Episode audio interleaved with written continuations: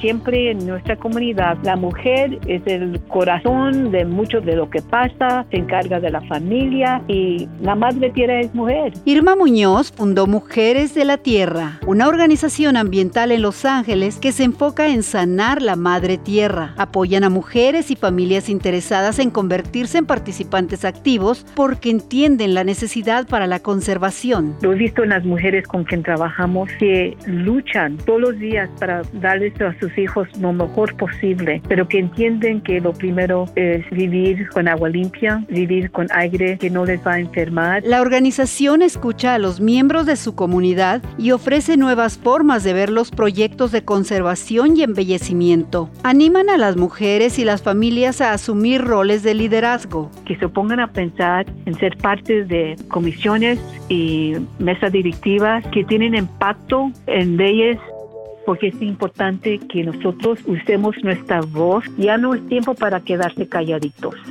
Descubre tu ritmo en la naturaleza. Visita latinoverde.com.